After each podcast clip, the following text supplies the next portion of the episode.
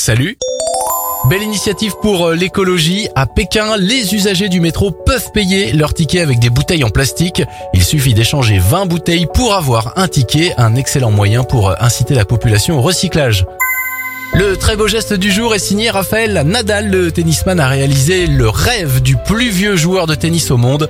Jouer avec lui, bravo Enfin, bonne nouvelle pour la planète, le Congo-Brazzaville va planter 40 000 hectares de forêt en vue de séquestrer plus de 10 millions de tonnes de carbone et ainsi lutter contre les changements climatiques selon le ministère de l'économie forestière. C'était votre journal des bonnes nouvelles, vous pouvez le retrouver maintenant en replay sur notre site internet et notre application Radioscoop.